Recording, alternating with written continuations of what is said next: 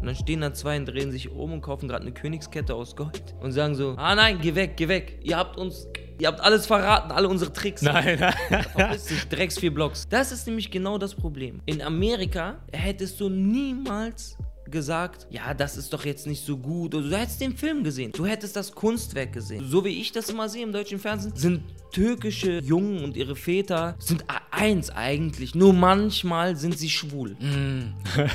so, oder homosexuell. Und dann gibt es Stress. Aber sonst gibt es eigentlich keinen Stress. Alles perfekt. Was ist das? Lag sogar Schwule wollen heiraten. Dieser Spruch, eine der Lieblingsszenen von Manuel. Ja? Wir hatten damals noch ein Gerichtsverfahren laufen und es gab noch kein Urteil. Und wo, wir wurden trotzdem abgeschoben. Und der Grund war, die Flüge waren zu dem Zeitpunkt billiger. Das Kind, Hassan Akush, ist im Flugzeug geblieben bei dieser Abschiebung. Dieses Kind ist niemals ausgestiegen und dieses Kind fliegt immer noch.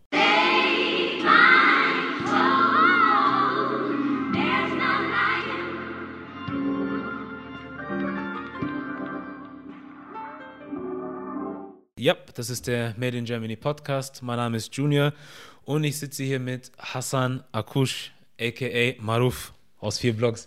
Wie geht's dir, mein Lieber? Gut und selbst. Ich kann nicht klagen. Alles gut. Willkommen in Berlin. Dankeschön. Ah, du bist der Erste, der das sagt. Ja. Du bist der Erste, der das sagt. Sehr gut gemacht. Dankeschön. Ich fühle mich auch wirklich äh, gut hier, muss ich sagen. Äh, der Grund unter anderem ist, äh, weil ich, wenn ich Leute frage aus Berlin, ob die Bock haben, irgendwas zu machen, Gott sei Dank meistens ja. Ja. Also keine Politik, nicht viel Blabla, sondern okay, machen wir. ja. So, das Aber manchmal kommen über. sie zu spät. Ja. Kann auch passieren. Kann auch passieren, aber am Ende du bist gekommen, du bist da, das ist das, was zählt.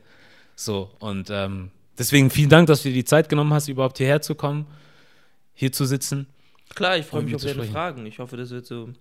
Ich werde hier ge gefordert. Ja, hast du, wie sieht es eigentlich aus bei dir? Hast du so Interviews für, für die Sachen, die du machst? Oft. Ja? Oft Interviews und auch.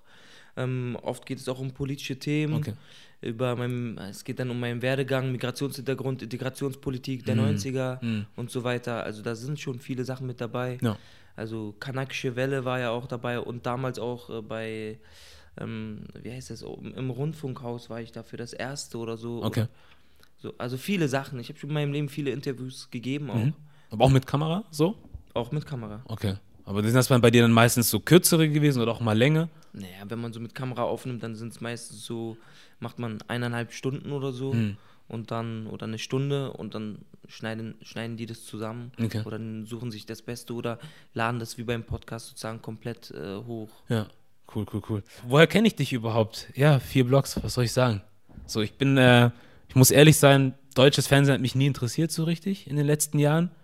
War nicht so meins, weil ich einfach nie was gesehen habe, was mich wirklich angesprochen hat. So. Ich meine, es gibt natürlich auch andere Sachen außer Rosamunde Pilcher Filme oder so, aber es war nichts da, was mich anspricht, so wie englische Medien oder amerikanische. Und vier Blogs, erste, was ich gesehen habe, wo ich dachte, da sind endlich mal Leute drin, das hörst du bestimmt immer wieder, Leute, die man erkennt, die man auch irgendwie so in seinem Umfeld hat und so. Ich bin natürlich nicht in diesem Milieu aufgewachsen, aber man kennt das so. Man hat Berührungspunkte damit gehabt. Und ich fand es auch einfach geil, dass, ich sag einfach mal, unsere Leute drin waren. So, Oder drin sind, das ist mal was anderes, eine andere Art von Repräsentation. Ich habe es einfach nur gefeiert. Und dadurch sogar auch zu Deutschrap wiedergefunden. Weil ich habe seit Jahren keinen Deutschrap mehr gehört. Jetzt dadurch wieder angefangen zu hören. Und genau, du bist dann ab der zweiten Staffel dabei. Ja. Und eine Szene, in der du bist mit deinem Onkel, das ist meine Lieblingsszene. Lass mich raten, lass mich raten. Sag du es bitte. Es ist die Szene, wo er sagt sozusagen, ich, ich muss heiraten. Okay, weiter. Weißt du noch, was danach kommt? Weißt du, welche ich meine? Nicht nur die, die du, wo du sagst, wo man dir sagt, dass du heiraten musst, sondern die, wo du mit, äh, ich sag, ich kenne jetzt Mit ihren, und im Auto? wo du, nein, nein, nicht im Auto, sondern bei dir zu Hause bist. Ja, meine ich ja. Da, da sagt er mir, ich soll heiraten. Das Aber ist dann- die Szene. Kam das nicht zweimal vor, dass du schon mal wusstest? Weil dann hat er doch gesagt, du hättest auch eine hässliche haben können. Weißt du, welche Teil ich meine? Ja, das ist der. Ist das genau das? das? ist der Moment, wo er mir sagt, dass ich Ah. heiraten muss. Ah. Das ist genau der Moment. Jetzt. Also er kommt nach Hause. Ja. Äh, Isha, aka Unique, Ja. schöne Grüße an Unique, ist bei mir zu Hause. Er kommt rein Hm. und sie soll sich verpissen. Also verpiss dich, du Schlampe. Und dann sagt sie, wem nennst du hier Schlampe und keine Ahnung. Genau und dann geht sie und ich mach nichts. Und dann sagt er, habe ich dir nicht gesagt, du sollst nicht mehr mit der abhängen? Habe ich, hab ich dir nicht gesagt, du sollst sie, also sozusagen, sie soll verschwinden? Hm. Und ähm, dann sagt er mir, okay, hör mal zu, du wirst heiraten. Und dann sagt er, die Tochter von den Safis, die ich ja schon kenne seit meiner Kindheit, so, Mhm. mit der ich ja aufgewachsen bin. Also die Figur. Ja. Woher wusstest du, dass es die ist? Die Szene? Weil äh, das ist die Szene, die die meisten Leute feiern. Shoutout auch raus äh, an Manuelsen. Mhm. Manuelsens, ein, also eine der Lieblingsszenen von Manuelsen. ja? Äh, hat er mir immer wieder gesagt, immer wieder geschickt. Ja. Cooler Typ. Der hat, der meinte, ähm, lag sogar Schwule wollen heiraten. Dieser Spruch. Er feiert auch Sami Nasser zutiefst. Also so, er findet ihn ähm, richtig gut. Hm. Ein cooler Schauspieler auch. Ist der, der Kemal spielt? Kemal oder Jamal oder Jamal.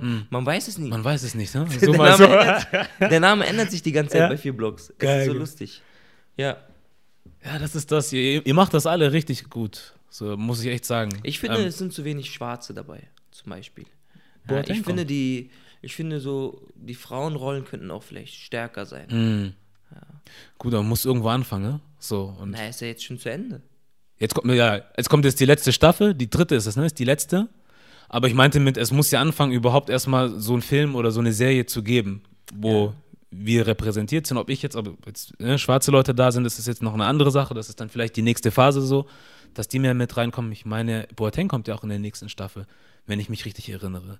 Vielleicht darfst du das auch nicht sagen, weiß ich nicht, aber es gab ein Bild, habe ich auf Instagram mal gesehen, wo Bruder, Boateng das- im Auto saß. Bruder, aber das, das ist doch, äh, man hat doch ganz klar gesehen, dass das äh, so, ähm, wie sagt man, Dings ist Photoshop. Mach keinen Scheiß. Ah, guck mal, nicht Idiot, jetzt hier vor laufender Kamera tue ich so. aber war das, Bescheid. war das nicht auch ein Foto aus der zweiten Staffel? Nicht mal aus der dritten jetzt?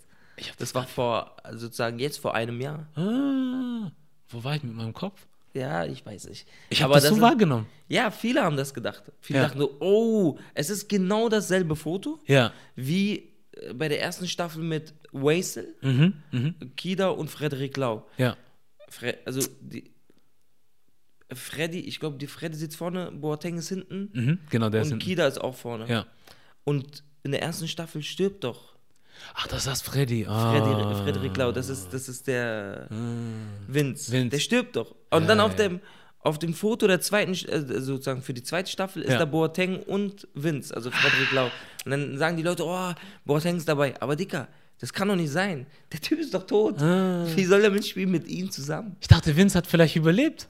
Ehrlich, ich er habe daran er ist ja in seinen Armen gestorben. In der, in der Folge Mm. ist er tot gewesen. Ich habe die Hoffnung Und nicht. dafür hat er ja auch, hat ja Toni sein, sein, seine Grenze überschritten und hat jemanden umgebracht. Mm. Ja. Das bedeutet, die Figur hat sozusagen seine Marotten oder wie man das dann nennen möchte, überwunden. Ja. Er ist an dem Punkt gegangen, wo er niemals hingehen wollte. Hm.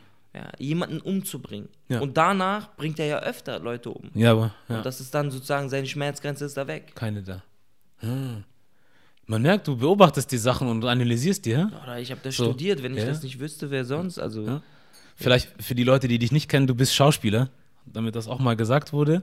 Und ich habe mir ja natürlich auch ein paar Sachen von dir angeguckt, auch deine Instagram-Stories, alte. Äh, da komme ich auch noch drauf. Und du hast ja uns hier auch ein bisschen was über Al Pacino erzählt, so, oder Robert De Niro. So, und man, wenn man das so hört, dann merkt man schon, du beschäftigst dich richtig damit. Ne? Das ist nicht nur so, du kommst ans Set, stehst da und machst und gehst nach Hause und schaltest aus, sondern du studierst das Ganze wohl wirklich. So, und das ist gut. Ja, es, ich, muss, ich muss leider sagen, es gibt sozusagen zwei Arten von Schauspieler, für mich, die ich bis jetzt kennengelernt habe. Es gibt die Leute, die äh, ihren Text lernen und zum Set gehen Mhm. und dann spielen. Ja. Und es gibt Leute, die sozusagen ihre Figur suchen. Nennen wir das mal so. Ja, weil Schauspiel besteht nicht daraus, dass ich meinen Text kann. Es ist gut, wenn ich meinen Text kann. Aber ich könnte die Rolle auch spielen, ohne den Text zu können. Wenn ich die Rolle gefunden habe, wenn ich sie verinnerlicht habe, wenn ich weiß, wo ich hin will, dieses Need, ja, warum tue ich etwas, ähm, ähm, also die ich muss die Beziehung klar machen, ja, was ist meine Motivation? Ja. Und, und, ähm, und dann gibt es noch viele technische Sachen, über die man sprechen könnte, aber ein bisschen was zu mir. Ich habe ja, du- weil du sagst, ich beschäftige mich sehr mit damit und man merkt so, ich, ich mache das, ich habe das studiert oder so. Ich habe erst mit 23 angefangen zu lesen. Davor habe ich nicht gelesen. Also ich konnte lesen, aber Klar. ich habe nicht gelesen. Ich komme auch aus einer bescheidenen Fa Familie. Mhm. Familie. Ja, sehr bescheiden. Wir haben, mein Vater ist Analphabet äh, Deutsch und Arabisch. Meine Mutter hat mit, äh, ich glaube, aufgehört, mit, also nach der sechsten Klasse hat sie aufgehört, Ja. zur Schule zu gehen, hat geheiratet oder nach der siebten. Mhm. Ähm, und ähm, hat Deutsch gelernt, indem sie es selbst beigebracht hat mit so einem Wörterbuch. Und wir hatten zu Hause nie Bücher. Schauspiel, hatten, sowas kannte ich gar nicht. Ich habe nie Filme geguckt. So, ich bin ins Kino gegangen und habe mir so mit einem Kumpel Italian Job angeguckt oder Transporter. Ja. So. Aber es ist nicht etwas, was mich interessiert hat. Überhaupt nicht. Was ja nicht negativ ist. Ja. Ist was eigentlich positiv ist, weil ich mich umso intensiver damit beschäftigen muss, jetzt. Ja. Und damit äh, 22 ungefähr, nachdem ich aus dem Zirkus zurückkam, ich war im Zirkus, weil ich war früher Tänzer. Krass, wusste, also das Test, mit dem Tänzer habe ich mitgekriegt, aber Zirkus wusste ich nicht. Cool. Ja, in ja? Wien und in München, so, Ah. bei André Heller. Ja. In einer Truppe aus Amerika. Ich wurde dazu gecastet, weil sie noch einen Tänzer gebraucht hatten. Und das ist eine Truppe, die macht, äh, die, die heißt Pilobulus. Mhm. Die machen so ein Stück, das heißt Shadowland. Okay. Ähm, dann siehst du so, ähm, siehst du so eine weiße Wand und dahinter siehst du Schatten, die kommen zusammen. Und aus diesen Schatten von diesen Menschen, von diesen Tänzern, wird auf einmal der Schatten eines Elefanten. Das kennst du sicher von Wetten das oder, oder verschiedenen anderen, oder Werbung oder sowas. Da rollen so Schatten rein und auf einmal entsteht da so ein neuer Schatten. Bestimmt. Und das habe ich mit denen gemacht, Ja. ne, in, in dem Zirkus. Ja. Und ähm, ja, also. Und dann habe ich irgendwann, hat meine Mutter mir vorgeschlagen, so, studier mal Schauspiel oder wie wär's damit? Und so, du hattest doch mal Interesse dafür. Aber ich kannte nichts. Ja. Ich kannte gar nichts. Also ich, ich hatte Scarface nicht gesehen. Ich hatte Der Pate nie gesehen. Ja. Ich hatte äh, Taxi Driver nie gesehen. Ich hatte, ich wusste nicht, wer Quentin Tarantino ist. Ich wusste, ich wusste nichts. Ja. Ich wusste Steven Spielberg, ist klar. Ja, ja. Endzeitfilme so, Mhm. wenn man so in äh, irgendwelche äh, F- Verschwörungsfilme oder so, wo die Welt untergeht, solche Filme gesehen hat, dann wusste man, wer es- wer das ist so. Das ist immer. Aber sonst eigentlich nichts. Deutsche Filme. Also da, deutsche Filme, was war das? Also das erste, was ich glaube ich als deutschen Film begriffen hatte, war damals Fuck you Goethe. Hm. So, Ja. Und das war, da hatte ich schon angefangen zu studieren. ja. Ja, da war ich so im ersten, am Ende meines ersten Schuljahres in, auf der, auf der Falkenberg-Schule, also auf so einer staatlichen Schauspielschule in München. Ja. Und ja, also deswegen ist es für mich so umso wichtiger, irgendwie, ähm, ich habe immer so einen Nachholbedarf. Ich habe immer das Gefühl, ich muss irgendwas nachholen. Ähm, andererseits ist diese Naivität, die ich hatte, dieses, ich weiß gar nicht, wie schwer das ist, was man dafür braucht, wie viele Leute das wollen und so. Ich hatte gar keinen, gar keinen Gedanken daran verschwendet. Ja. Ja, Und deswegen bin ich da einfach rein und habe so, ja, ich würde gerne Schauspiel machen. Und die Leute gucken mich so an. Ja, okay, alles klar. Ja. Es ist wie, jemand kommt, weiß ich nicht, äh, äh, jemand kommt, kommt zu, so einem, zu so einem Zirkus oder so und sagt so, ja, ich würde mal gegen so gern mal durch so einen Feuerring springen, so weißt du. Mhm. Ja. So Ja. weiß gar nicht, ja, was Feuer ist oder Ja. so. Weißt du, ich meine, Ja, so. ja, das ist das halt ist so. Ja. Ich bin da hingegangen und habe das gemacht, Ja. und intuitiv. Und ich wusste nicht, wie, wie ich damit umgehen soll, mit Texten. Ja. Was, war, was ist das? Ich stand 100 Millionen Mal in meinem Leben auf der Bühne, Hm. aber nie habe ich ein Wort gesagt. Oder jedenfalls nicht als Rolle, Hm. als Hassan vielleicht. So. Und dann, was bedeutet es, auf der Bühne zu stehen und, und so ein, also eine Rolle zu verkörpern, Text zu lernen, zu verinnerlichen. Und ich habe das immer als Choreografie gesehen. So wie aus dem Tanzen habe ich es geholt. Ja, Also ja. ich sage diese Zeile, dann gucke ich dahin, dann habe ich Tränen in den Augen. Das ist wirklich Choreografie gewesen, auch in meinem Kopf, auch mental. Ja. Eine Choreo, also was passiert, was denke ich. Krass, Und ja. das war schon der richtige Ansatz, Ja, ja. um auch Sachen zu reproduzieren.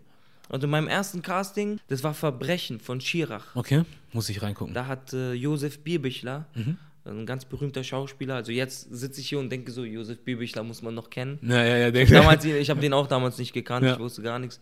Der hat ähm, die Hauptrolle gespielt Mhm. und diesen, diesen, er hat einen Anwalt gespielt.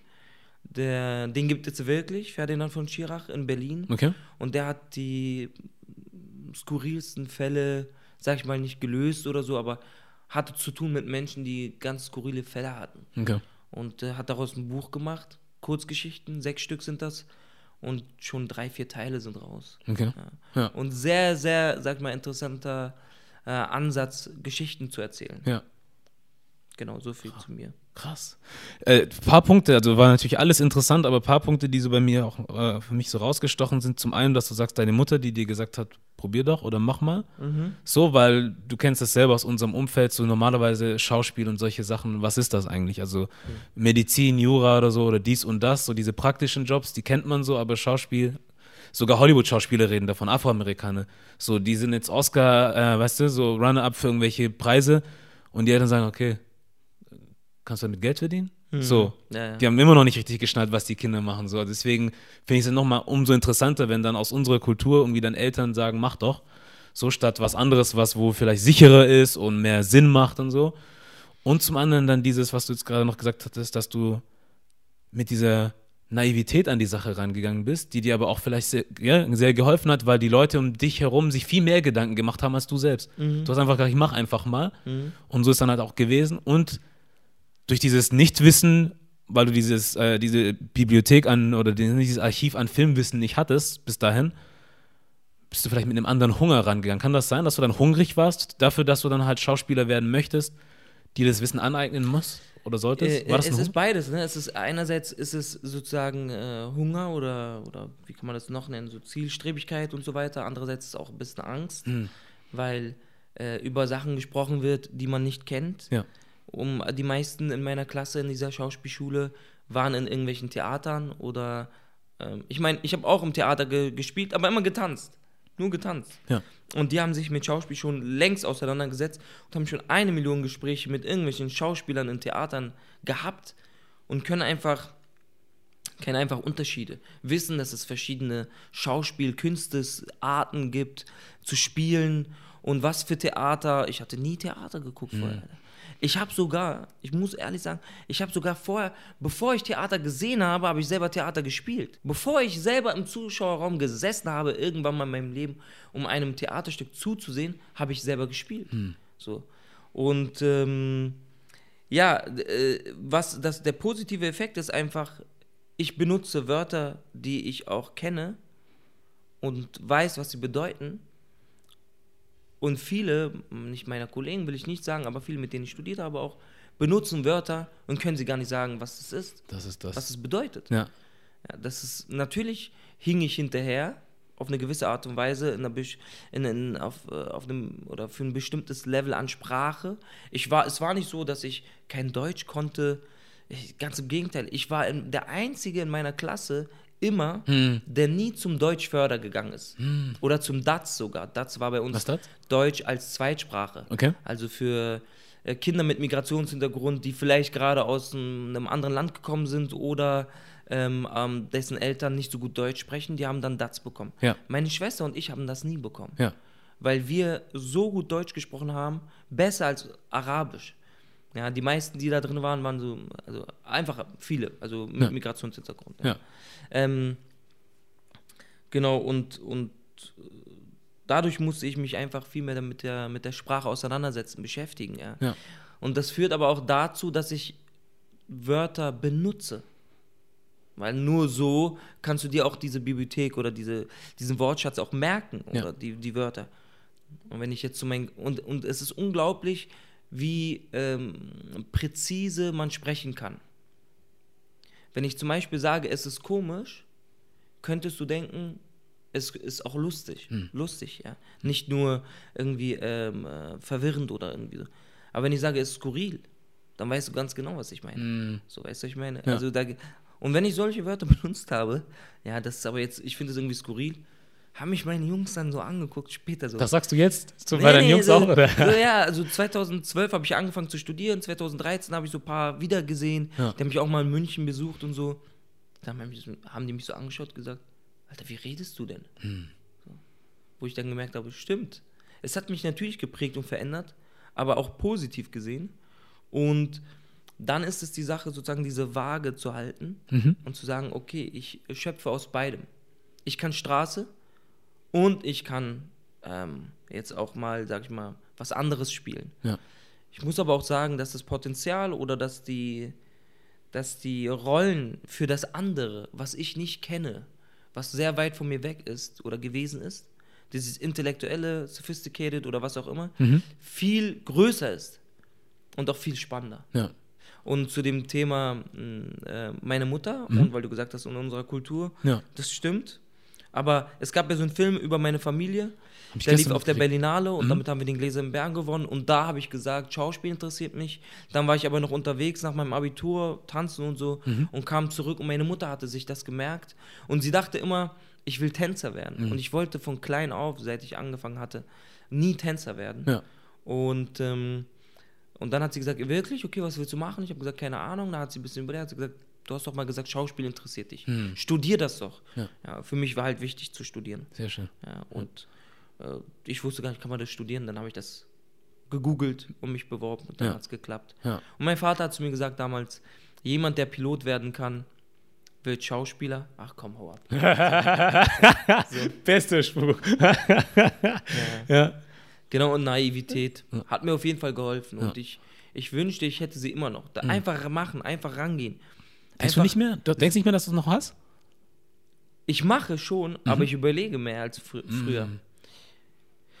Aber am Ende will ich auch andere Rollen spielen. Ja. Und da muss man auch ein bisschen, sag ich mal, ich habe früher Rollen bekommen, einfach wo ich Hassan bin. Die haben gesagt, ey, sei genau wie du bist, das ist super. Hm. So ein Typ, der ganz gut aussieht und ähm, ein bisschen schon clever ist und emotional Mhm. und eigentlich so ein äh, sensibler. Genau so einen brauchen wir. Aber mittlerweile sind die Rollen anders. Sind die wirklich auch anders?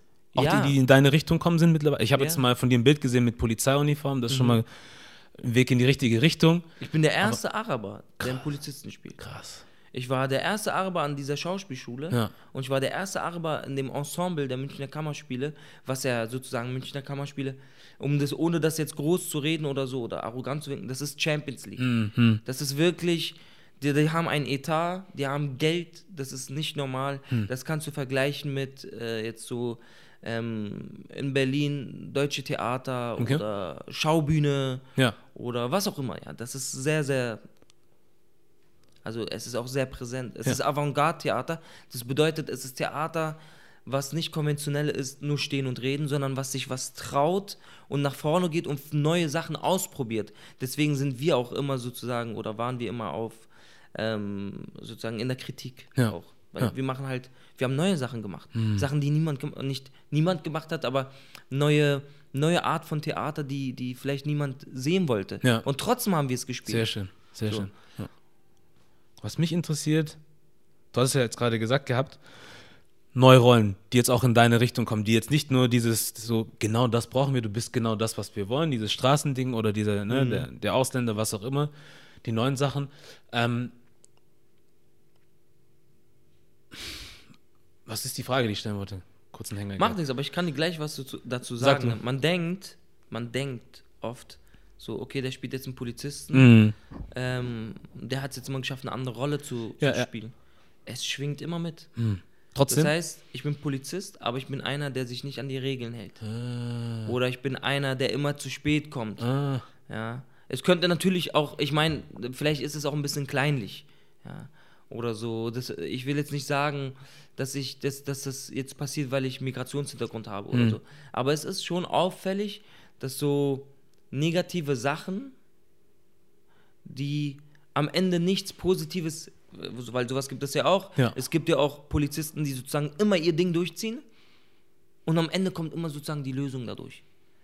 Aber so negative Sachen äh, in einem, bei einem Charakter, die so am Ende nicht so einen großen positiven mm, Aspekt noch mitbringen oder sowas. Ja. Also ich muss einfach sagen, das schwingt immer mich äh, mit. Mhm. Okay, das ist interessant. Also ich spiele ja auch den Romeo, Ja. aber der dann Drogen dealt. Weißt du? Mhm. Also das ist immer so. Und wo sehen uns auch diese Leute oder diese Gesellschaft? Ja. Also was können die sich vorstellen? Ja. Oder ein Polizist mit Migrationshintergrund, der ist aber ganz anders. Der ist am Ende homosexuell. Mm. Ja, und der hat Probleme mit diesem traditionell sein und Muslim sein und, und Probleme mit seinem Vater, so wie Fariardim in Dogs of Berlin. Ja. Warum? Okay. Warum musste das sein? Ja. Warum muss der homosexuell sein? Mm. Der kann doch Probleme mit seinem Vater haben, aber über ein anderes Thema. Gibt es bei Türken, also, also so wie ich das immer sehe im deutschen Fernsehen, sind türkische, äh, türkische Jungen und ihre Väter sind eins eigentlich. Nur manchmal sind sie schwul. so, oder homosexuell. Und dann gibt es Stress. Aber sonst gibt es eigentlich keinen Stress. Alles perfekt. Was ist das? Wir haben auch ganz normale andere Probleme. Ja. Mein Vater war enttäuscht, als ich ihm gesagt habe, ich werde nicht Pilot, weil diese Option stand offen. So. Oder die war da. Ja. Oder ich werde nicht Ingenieur oder ich werde, ich hab, dass ich Kunst mache. Dann denkt er, der Junge, der sowieso schon sein ganzes Leben tanzt, der, mein Sohn, der Araber, ne, wird jetzt auf einmal Schauspieler. Ja. Na, was soll das werden? Ja. So, weißt du? Ja. Es gibt so viele Konfliktpunkte, das ist einfach ganz klar, das brauche ich auch nicht erzählen, das ist etwas, was einfach da ist, aber was die Leute sehen wollen oder was die Leute sozusagen auch ähm, wirklich mit uns verbinden, ist was anderes. Ja. Und das ist immer dasselbe, habe ich oft das Gefühl. Man will auch irgendwann mal äh, an den Punkt kommen, wo man äh, sich denkt, du kannst einfach dann genauso ein Mensch sein mit normalen Problemen wie jeder andere auch. Sind ne? wir. so, es muss doch nicht, nicht immer. nicht wir können, sondern wir so, sind. Ist doch eigentlich so. Deswegen muss doch nicht immer noch diese extra Challenge irgendwie noch kommen, ne? So dieses. Ah, krass, ja. Aber was wäre denn jetzt für dich, wenn du es dir aussuchen könntest, die Rolle, die du gerne mal machen wollen würdest? Hast du so ein Ähm, Bild? Es ist interessant, dass du das fragst, weil damals, als ich naiver war, hatte ich gar keine Vorstellung. Hatte ich gar nicht, habe ich nie, habe ich nie gedacht, habe ich nie gedacht, so, wenn ich einen Polizisten spiele in Deutschland, dann habe ich es geschafft. Hätte ich nie gedacht. Aber so, ähm, weil ich habe damals hat mich mal die Agentur gefragt oder meine Agentin, was glaubst du denn, was für Rollen du spielst oder spielen wirst? Als ich mich so dafür interessiert hatte und so, da habe ich gesagt, ja, schon Ausländer. Hast du selber gesagt? Ja, Ja. schon Ausländer. In der, natürlich in der Hoffnung, irgendwann werde ich auch mal einen Hans spielen oder so ein Ja, Scheiß. ja, ja. Aber ich wusste, es ist ganz klar, ich spiele Ausländer und Ausländer haben bestimmte Images Hm. im Fernsehen. Ja. Und dann war das sozusagen, wir waren dann, sie hatte das Gefühl, wir waren auf einem Level. Nicht, dass ich dann Rollenangebot bekomme und dann sage ich, nee, will ich nicht. Ich spiele keine Kriminellen oder keine Asylanten oder was auch immer. Ja. Aber ich habe das damals auch mit dem Satz genommen, sozusagen, es geht nicht darum, wen ich spiele, sondern wie. Schau dir El Pacino an, wie oft er Kriminelle gespielt hat. Und es geht nicht darum, dass er Kriminelle spielt, weil er hat ja danach auch andere Sachen gespielt. Ja. Es geht darum, wie er spielt. Ja. Aber du sagst da was Interessantes, ja? Es, da, bei ihm geht es darum, wie er spielt. Oder andere auch in Hollywood, in Amerika oder was auch immer. Und vor allem, wenn sie dann auch weiß sind. So, aber ich habe jetzt zum Beispiel bei euch das gemerkt. Vier Blogs so. Arbeitskollegen. Ich gehe rein, habt ihr die Serie gesehen? Wie findet ihr ihn so? Was ich von der Seite dann gehört habe, war aber, also sagen wir mal so, in den USA wird es glorifiziert. Hast du der Party gesehen? Hast du das gesehen? Hast du Scarface gesehen? Okay. Hier in Deutschland aber dann, ja, habe ich gesehen und das, ich finde es jetzt schon krass, dass die äh, irgendwie auf den Straßen hier Kriminalität machen, dies, das und so. Und jetzt können die sich sogar im Fernsehen noch mal zeigen und damit auch noch mal Geld machen. Wo sind wir hingekommen? Weißt du, was ich meine? Ich kenne, ja, So. ich kenne diese Argumentation schon. Ähm, das sind, äh, ja, haben die nie Tatort geguckt? Hier, deutsches Kulturgut. Mhm. Das Ding, was wir immer noch produzieren, Mhm. was aber zu 90% schlimm und beschissen ist, so, weißt du? Ähm, haben die nie Tatort geguckt? Was ist denn mit diesen Tatorten, wie zum Beispiel äh, Brüder in Bremen, wo sie einen sozusagen Miri-Clan darstellen, ja, also einen arabischen Clan der Familie Miri Ja. und die ganzen Brüder und keine Ahnung was, ist das nicht dasselbe? Also ich, ich kann das verstehen, viele haben das auch gesagt oder kritisiert, wie kann man sozusagen ähm, auch von beiden Seiten, von Deutscher, aber auch von, Men von den Seiten der, der Araber oder Menschen mit Migrationshintergrund, wie kann man das sozusagen glorifizieren oder sonst irgendwas. Das ist nämlich genau das Problem. In Amerika zum Beispiel hättest du niemals gesagt, ja, das ist doch jetzt nicht so gut. Oder du hättest den Film gesehen. Du hättest das Kunstwerk gesehen. Das. Ja. Vier Blocks wird in Amerika mega gefeiert. Ne? Da haben äh, Leute get- getwittert darüber und haben gesagt, ein Meisterwerk. Ja, Masterpiece. Ja. Ja. und, und nicht darüber gesprochen, oh, jetzt noch eine Serie, wo irgendwie Araber schlecht dargestellt werden oder brauchen wir diese Klischees oder sollten wir sie dabei unterstützen, indem wir für sie Werbung machen oder so. Nein, darum geht es auch gar nicht. Ne? Äh, auf der anderen Seite haben mich Leute angesprochen und gesagt, ähm, ich stand vor einem Juwelier auf der Karl-Marx-Straße in Neukölln und dann habe ich so einen Kumpel reingewunken, der im Juwelier, dem, dem dieser Laden gehört. Und dann stehen da zwei und drehen sich um und kaufen gerade eine Königskette aus Gold. Hm.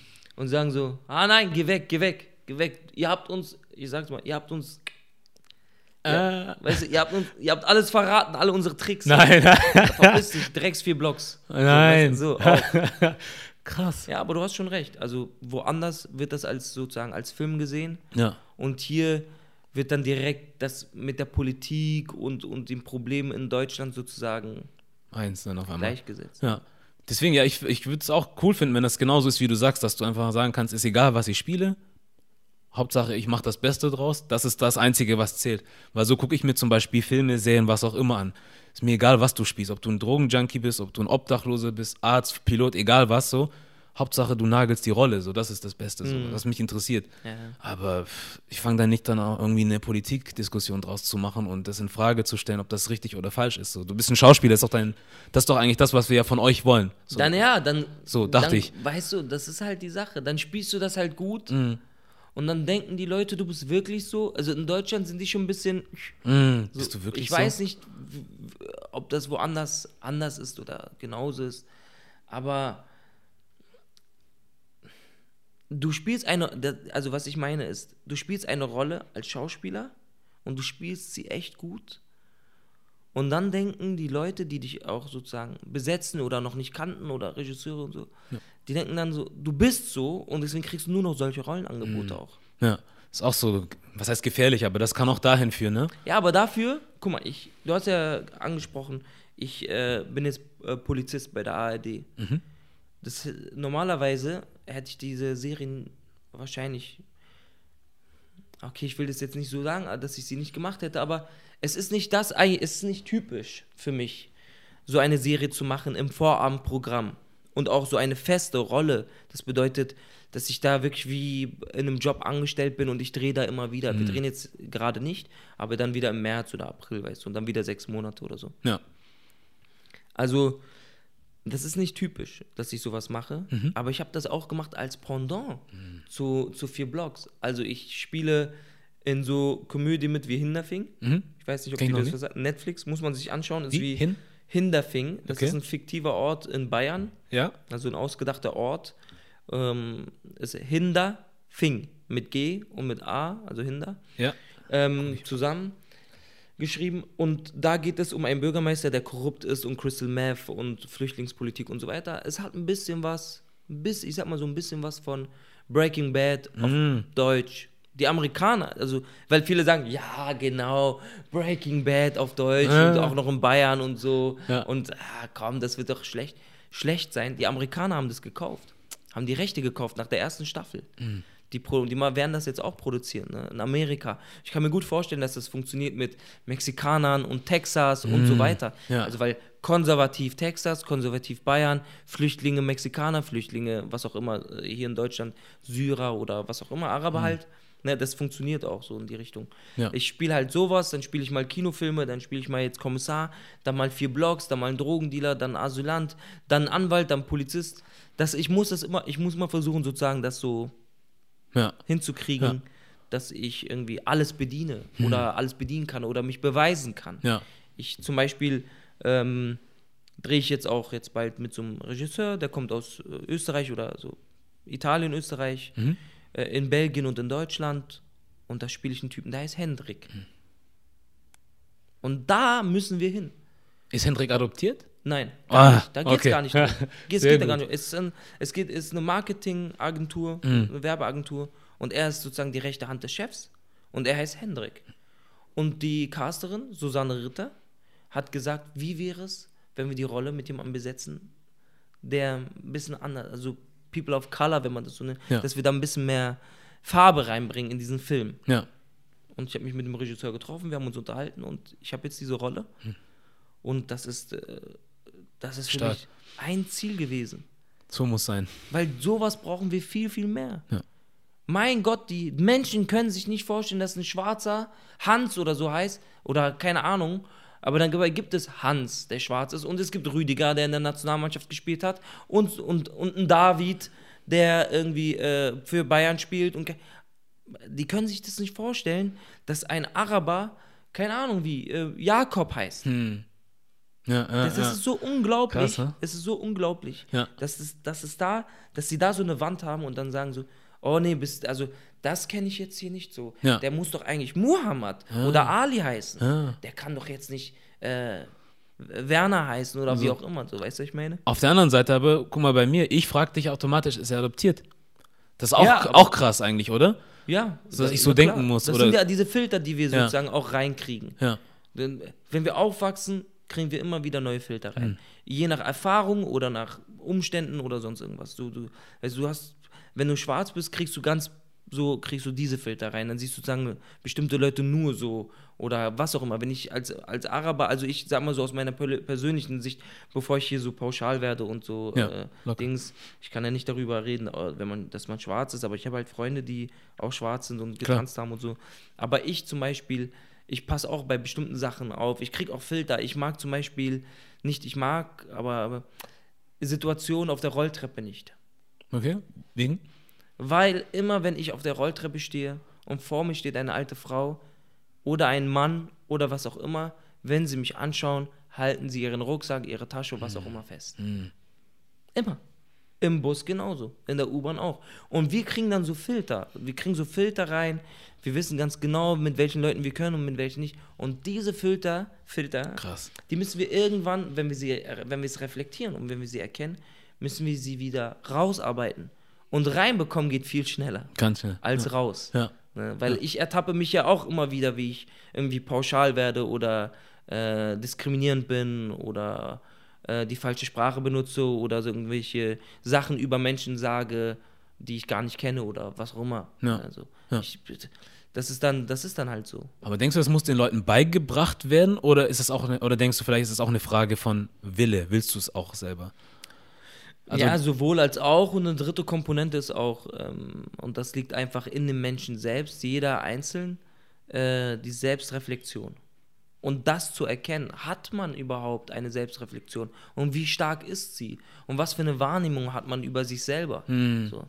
Äh, also die besten Momente, wo ich nachdenken kann, und das musst du auch erstmal herausfinden, wo ist das? Oder wo ich sozusagen über mein Leben, über mich und alles Revue passieren lasse, immer wieder, auch bevor ich sterbe oder bevor ich so äh, irgendwelche Sachen mache, die existenziell sind, ist, wenn ich in der Bahn sitze und aus dem Fenster schaue. So, oder rausgucke. Ja. Während der Fahrt kann ich sehr gut reflektieren, sehr gut irgendwie äh, das, was passiert ist, irgendwie ähm, kom nicht komprimieren, aber so äh, zusammenfassen. Ja. Ja. Und, und ich ertappe mich, wie gesagt, auch selbst immer wieder bei bestimmten Sachen, die ich dann versuche, irgendwie wieder rauszuarbeiten. Ja.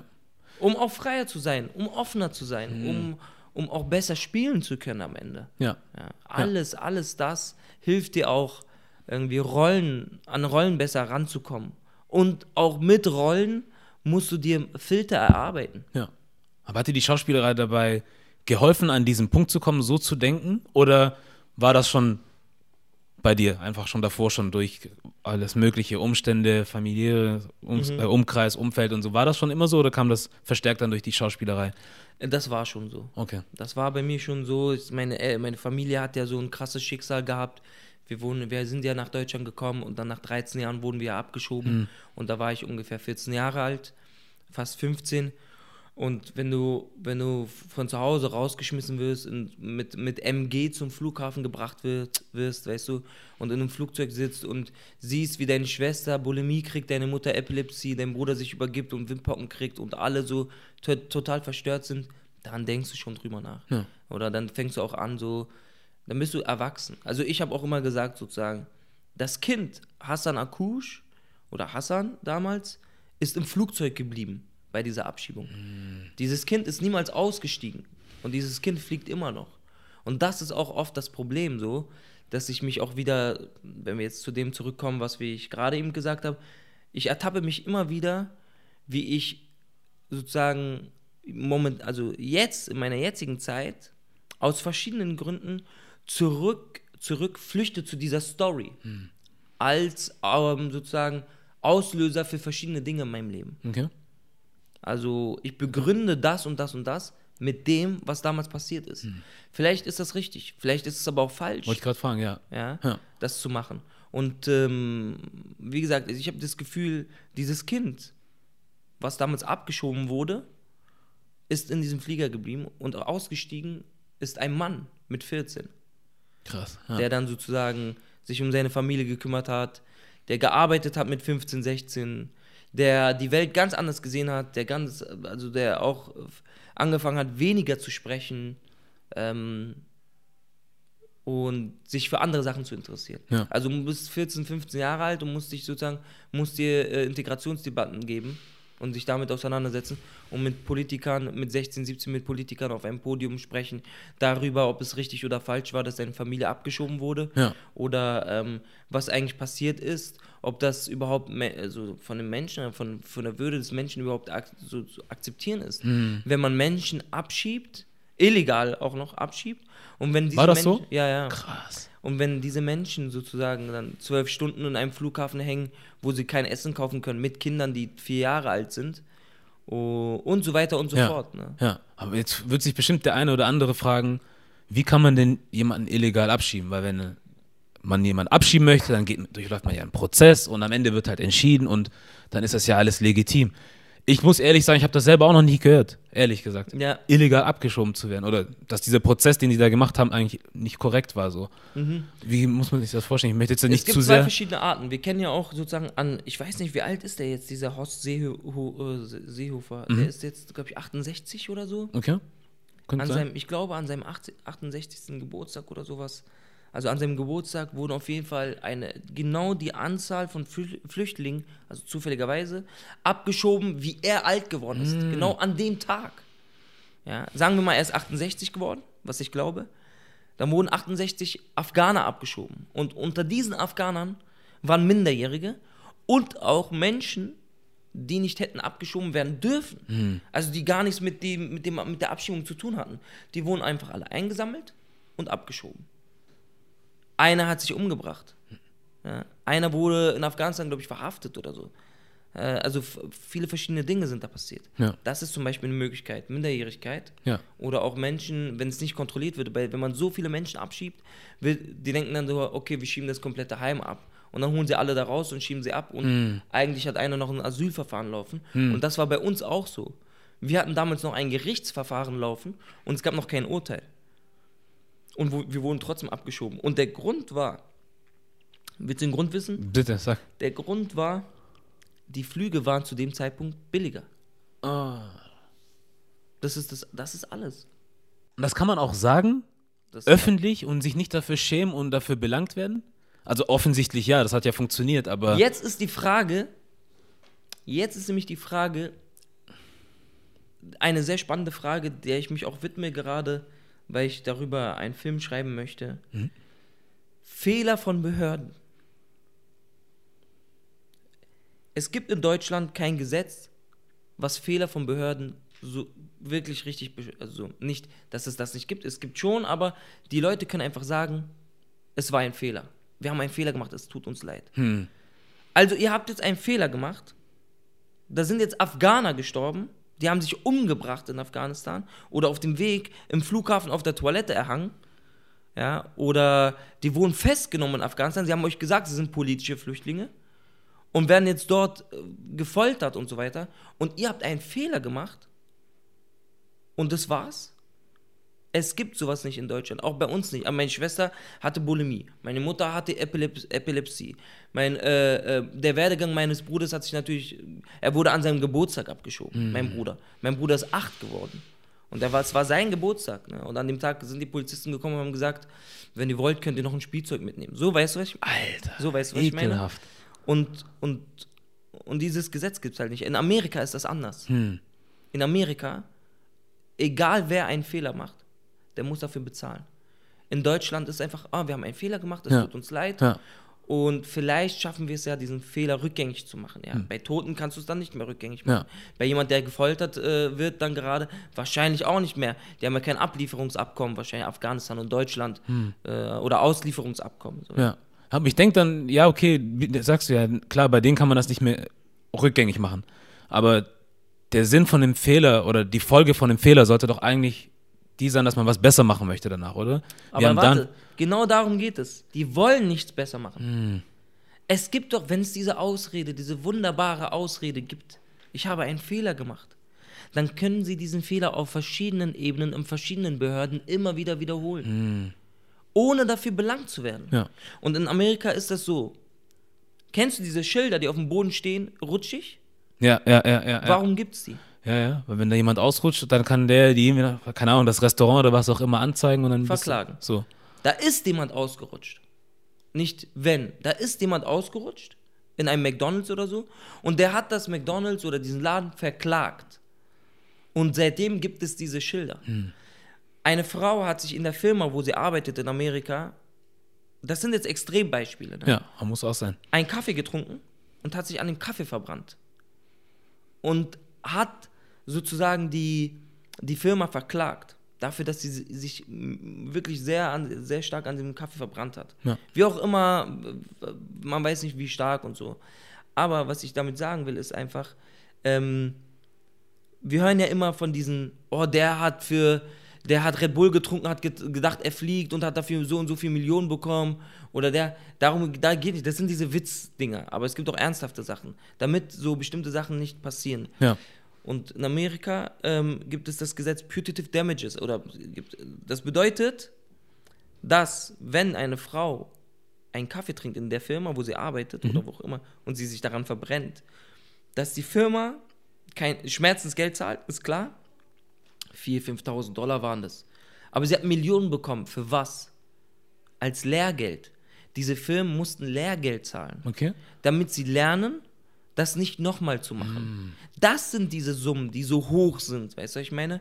Wenn jemand auf dem Boden ausrutscht und sich äh, irgendwie äh, einen Nerv einklemmt, kriegt er 12 Millionen Dollar. Nicht dafür, dass er sich verletzt hat, sondern dafür, dass die Firma sozusagen dafür sorgt, dass das nie wieder passiert. Sehr gut. Aber das gibt es in Deutschland nicht. Hm.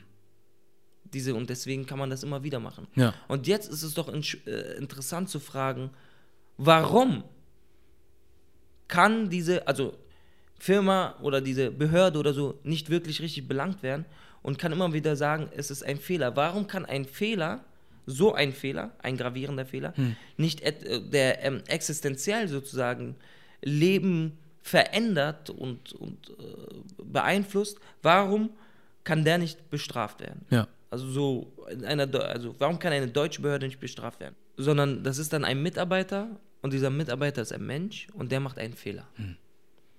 Und die Behörde oder keine, also so stelle ich es mir vor, ich habe das noch nicht richtig präzise recherchiert, nicht, dass ihr denkt so, ich wüsste das, aber ich, ich denke mir das so. Ähm, und dieser Mensch macht einen Fehler und dafür übernimmt die, die äh, Behörde oder die Firma oder keine Verantwortung. So kann man das machen, ne? Einfach Ja, dann. das, einfach die, das weitergeben und dann am Ende, bis man sagen kann, ja, das ist auch nur ein Mensch. Ja. Aber die Leute, die abgeschoben worden sind, sind auch nur Menschen. Das finde ich aber hier so ganz, was heißt ganz komisch, aber hart, ne? Also das merkst du nicht nur in der Sache, sondern auch in vielen anderen Dingen so, ja, ich bin halt so oder es ist halt so. Du musst dich damit zurechtfinden, aber nein, das ist halt scheiße, was du machst oder was da passiert so und das muss Konsequenzen haben. Weil wenn du einen Fehler machst oder ich oder Jamie, der da hinten ist, dann hat das immer eine Konsequenz, was wir machen. Sofort. So, da gibt es nichts mit Spielraum und du hast nur einen Fehler gemacht. Ja, aber das Interessante ist doch, das Gegenteil hat auch eine Konsequenz. Nicht handeln.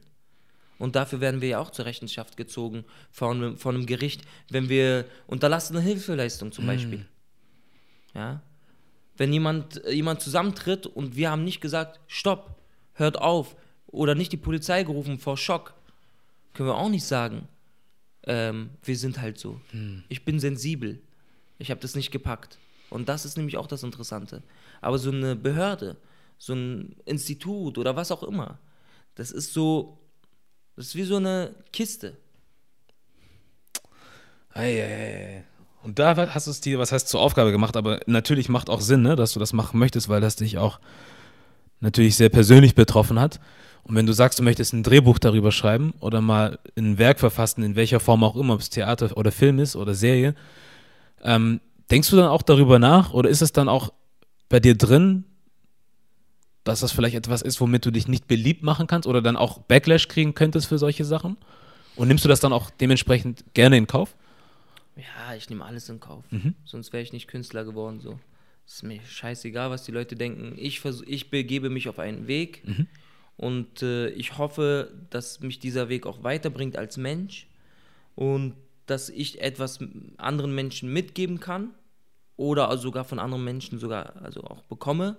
Und äh, ich, ich, weißt du, was interessiert mich, einen Film zu machen, über noch eine Liebesgeschichte oder noch eine Buddy-Geschichte mhm. über einen Jungen und einen Kumpel, der eine Behinderung hat oder einen Herzfehler oder irgendwas und dann gehen sie zusammen Fallschirmspringen oder das sind halt, es werden in Deutschland viel zu oft Filme gemacht, die einfach unrelevant sind. Die einfach ja. nichts ansprechen. Ja. Die einfach nur auf die Urinstinkte des Menschen drücken und zwar auf ein, Liebe, sehr oft Liebe, verbunden mit Humor. Und auf so äh, Fernsehhochschulen ist das Erste, was man lernt und das Leichteste, Liebeskomödien. Mm. Mm. Und das wird in Deutschland fast nur produziert. Alter, wie viele so eine Filme gibt es denn? Ja. Und wenn wir jetzt über zwei Männer reden, die Be Brüder sind oder beste Freunde, das sind, ist auch eine Liebeskomödie. Ja. Nur weil das zwei Männer sind und die nicht homosexuell sind, mhm. heißt es nicht, dass es keine Liebeskomödie ist. Ja. So. Das, das ist genau dasselbe in Grün. Ja. So, ob eine Frau oder ein Typ da steht mhm. oder ein kleines Mädchen oder ein, alt, ein alter Mann oder es ist alles dasselbe. Ja. Ja. ja. Das ist so. Pff, äh, ziemlich beste Freunde. Mhm. Äh, so, das ist alles, geht alles so in die Richtung. Ja, sich nicht mit Dings, äh, Problemen wirklich beschäftigen zu müssen, die auch wirklich äh, allgegenwärtig sind, ne? Und auch so dieses hörst du bestimmt auch immer wieder, ja, ich möchte einfach abschalten, dem Alltag entkommen und so. Dann brauche ich so einen Film, wo es nur um Liebe geht oder nur um Komödie. Ich sage auch nicht, dass man sich irgendwie den Depressionsfilm geben muss und nur traurige, harte Sachen angucken muss, aber es gibt halt jenseits von dem, was wir gerade gesagt haben, diese zwei Genres irgendwie, noch andere Sachen. Viele andere Sachen. Ja, die Leute gucken ja auch Action. Hm, stimmt. Die gucken ja auch äh, Psychothriller oder Action-Thriller oder so. Hier Stirb langsam. Hm. Was ist bei Stirb langsam? Was, was gibt's da? Ja. Da gibt's ein Typ, kommt, ähm, äh, erfährt, dass seine Frau in einem Gebäude ist, das von Terroristen sozusagen, ähm, in, sozusagen äh, ent, äh, gekidnappt wurde oder so. Ja. Das ganze komplette Gebäude. Ich weiß nicht, wie man das noch sagen könnte ja. oder so.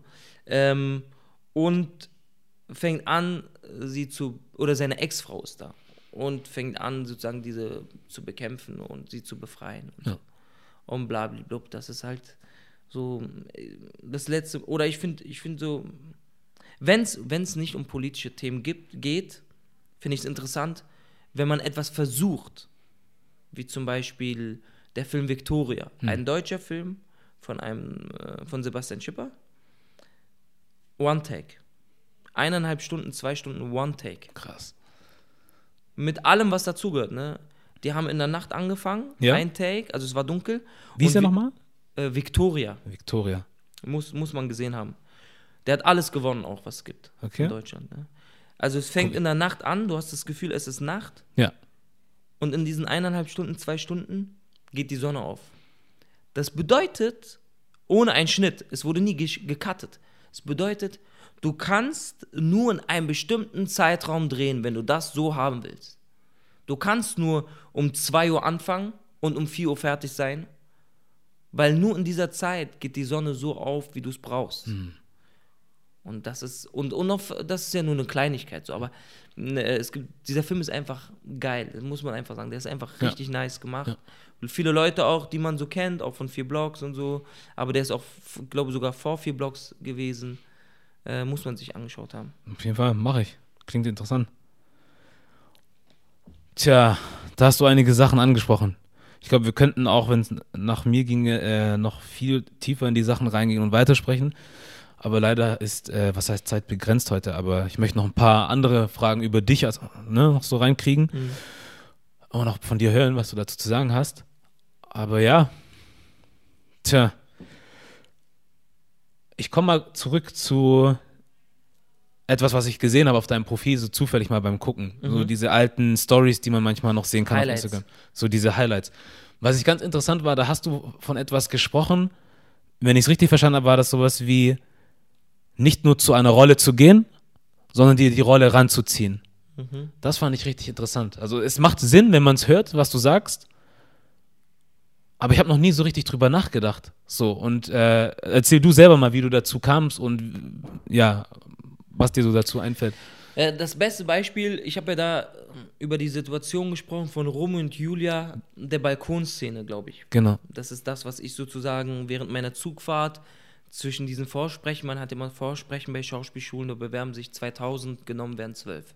Und dann hat man immer so, fährt man so in Deutschland rum und, und versucht überall sozusagen vorzusprechen, weil es so wenig Plätze gibt. Und ähm, meine Vorbereitung war, also ich war bei einer Schauspielschule und die haben zu mir gesagt, mach Romeo und Julia Balkonszene. Ich habe es gemacht, also ich habe ich habe diese Szene gelernt und habe gedacht so, Scheiße, wie soll ich das spielen, weil ich konnte das nicht, also ich konnte das nicht spielen, weil das ist so äh, schmalzig gewesen. Da habe ich mir gedacht, da, da ist ein Typ, der soll sich hinknien und dann ist sie da auf dem Balkon und labert einen ab von irgendwas von Liebe und die Sterne und so ein Müll und ich dachte so, mein Gott, das nehme ich mir doch selber nicht ab. Das kaufe ich mir selber nicht ab. So.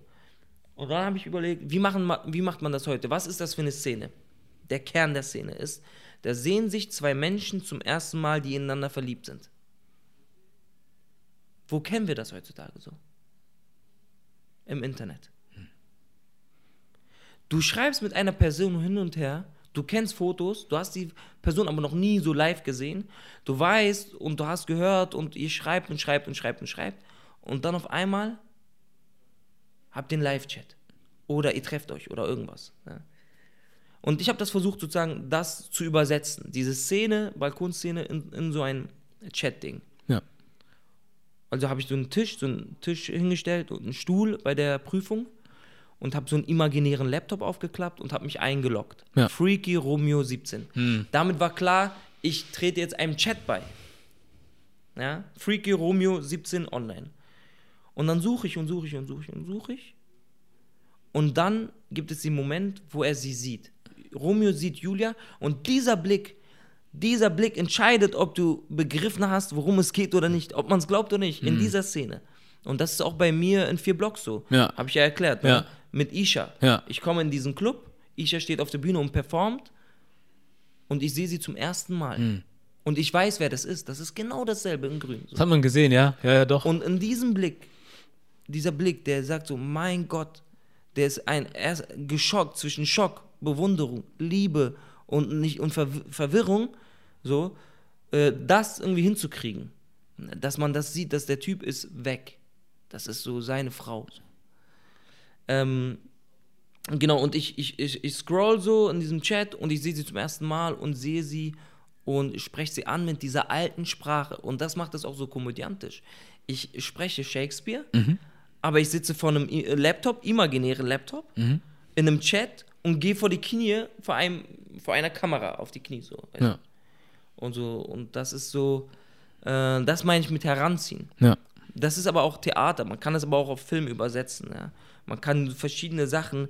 Finde etwas für deine Rolle. Finde etwas. Ja? Wie zum Beispiel also Gewohnheiten, die zum Beispiel nicht drinstehen, beschrieben werden. Einmal hatte ich eine, eine, habe ich eine Rolle gespielt mit dem Regisseur von Vier Blocks der ersten Staffel, Marvin Kren, ähm, Bogenland-Krimi, sowas wie Tatort in Österreich. Und da habe ich einen Typ gespielt, der war auf der Flucht, weil das ganze Dorf ihn gejagt hat, weil sie geglaubt haben, er hätte ein Mädchen umgebracht, das er selber geliebt hat, mit der er zusammen abhauen wollte. Und keiner glaubt ihm und der Typ, der Polizist, kriegt ihn irgendwann und sperrt ihn ein im Gefängnis. Ja. Und der Typ hat einen Schlag auf den Kopf bekommen. Ja.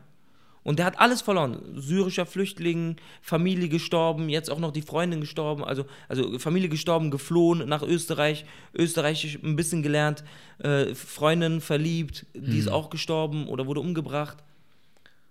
Und dann habe ich mir überlegt, so, was ist das, wovor du am meisten Angst hättest? So, was ist das, was dir, oder was ist das, das, was am meisten Wert hat für dich? Ne? Ja. Für mich war es jetzt persönlich in dieser Figur meine Erinnerung. Die Erinnerung daran, sozusagen, wen ich verloren habe, wie ich sie verloren habe, wer ich bin und so weiter. Ja. Also, der Typ konnte, hat einen Schlag auf den Kopf bekommen und konnte sich nicht mehr erinnern, was passiert ist. Und ich habe gespürt, dadurch kriegt er Angst zu vergessen, wer, also wie seine Familie heißt, wie seine Freundin heißt und solche Sachen. Also habe ich für ihn sozusagen einen Tick, immer wenn er aufgeregt ist, einen Tick äh, entwickelt. Dass er an seinen Fingern abzählt, ähm, wer, wer sozusagen, wer seine Familie ist. Ja, Mama, Papa, Yusuf, Ali und seine Freundin. Immer dieses, immer wenn er aufgeregt war, immer wenn er aufgeregt war, hat er das gemacht.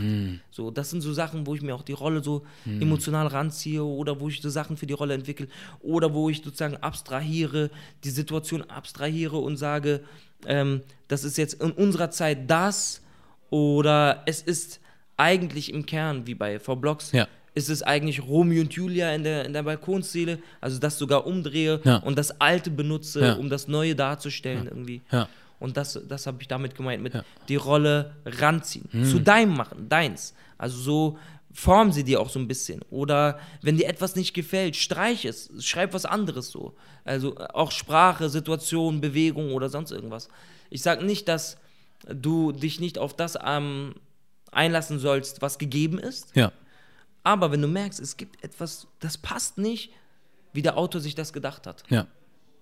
Dann ist es das. dann, dann versuch deiner Intuition zu folgen ja. und das da irgendwie zu, zu, ähm, äh, zu verändern oder etwas zu finden, was passt, Ja. was für dich sinnvoll ist. Weil am Ende geht es nur darum, dass du dich auch ein bisschen wohlfühlst. Außer du sollst dich nicht wohlfühlen. Dann ist das nochmal was anderes. Ja. Ah, sehr gut. Aber hast du das Gefühl, das wird auch jetzt da, wo du das ansetzt oder jetzt in deinem, in deinem Handwerk, das du jetzt ja äh, machst, wird das angenommen? So, also äh, merken die das überhaupt, dass du diesen ganzen Prozess durchläufst oder machst du es einfach nur für dich Nur für mich. und machst dann Vorschläge, äh, zum Beispiel Text ändern? Geht sowas überhaupt? Ah, das, das muss man immer absprechen. Okay, aber es ist eine Option, also man kann darüber reden. Ja, Okay. definitiv. Außer du hast so einen Film, der irgendwo, ein historischer Film, Ja. der im Mittelalter spielt oder so. Ja. Was zum Beispiel sehr interessant ist, hast du schon mal Menschen mit Migrations- oder People of Color, sagen wir mal, in historischen Filmen gesehen? Nie. Nie. Schwarze, Also nicht, dass ich wüsste. Schwarze, sagen wir mal, Sinti, Roma, Mhm. äh, Araber, Türken oder sonst irgendwo. Warum? Weil, ganz einfach, es gibt keine historischen Filme in Deutschland, also fast, es gibt jetzt mittlerweile ein Hm. bisschen mehr, aber das ist alles Nachkriegszeit auch. Ja. Äh, und da spielen meistens Amerik gibt es Amerikaner, weil die waren ja Besetzer, oder Franzosen, sind ja alles Whiteys so mäßig. Hm. Aber so People of Color gibt es nicht. Ähm, äh, es gibt nur meistens historische Filme über die Nazis oder was ist nach den Nazis passiert. Ja. Und die Menschen sehen da keine Araber. Auch wenn es die vielleicht gegeben hat. Oder Sinti und Roma. Oder Italiener oder was. Auch wenn es die gegeben hat. So, die Leute sehen das nicht. Die können sich das nicht vorstellen. Es gibt so eine bestimmte Vorstellung von Dingen. Und das geht nicht. Und ich meine, äh, im, im Dritten Reich wurden doch nicht nur Juden vergast. Da wurden auch Behinderte vergast. Da wurden auch körperlich Behinderte vergast. Da wurden auch äh, Andersdenkende vergast. Da wurden auch äh, Araber vergast, wenn es welche. Da wurden auch Türken, äh, Schwarze, alles, alles wurde doch. Also, so. Oder Mittelalter. In Deutschland gibt es fürs Mittelalter, gibt es, da gibt es keine Menschen, die andersfarbig sind. Nein. Und das ist in Amerika anders. Weil Amerika hat auch eine andere Einwanderungsgeschichte, beziehungsweise Amerika ist ein Migrationsland. Also das ist so entstanden, da waren Indianer und dann sind welche gekommen, die haben die abgeschlachtet und alle, die dahin gegangen sind, sind neue Immigranten gewesen. Ja. So. Ja. Von immer schon, immer schon. Ja. Und jetzt schmeißen sie Mexikaner raus, so weißt du, ich meine. Ja, Aber- ja, ja, das nochmal ein anderes Äh, Thema. Ja, hast recht. Ja. Oder Trump sagt, die Migranten sollen gehen, ja, dann müsst ihr als Erste So, gehen, Bauer. das ist die Logik eigentlich. Und, äh, und in Amerika gibt es das nicht. Ja. Und das hat auch natürlich, wie gesagt, einen bestimmten Grund. Aber ähm, in London oder in Großbritannien gibt es das. In, ich meine, wenn es Filme gibt über die Kolonialzeit oder was auch immer, im arabischen Raum oder Marokko oder was auch immer, da gibt es dann auch Amerikaner oder Franzosen oder was auch immer. Ja.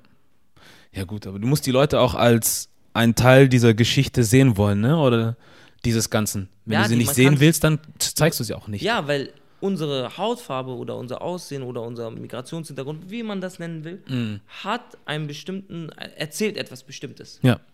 Und die, das ist ja ein Fremdkörper, ein Schwarzer in einem Nazi-Film. Das geht ja gar nicht. Das geht gar nicht. Ja. Wie soll das gehen?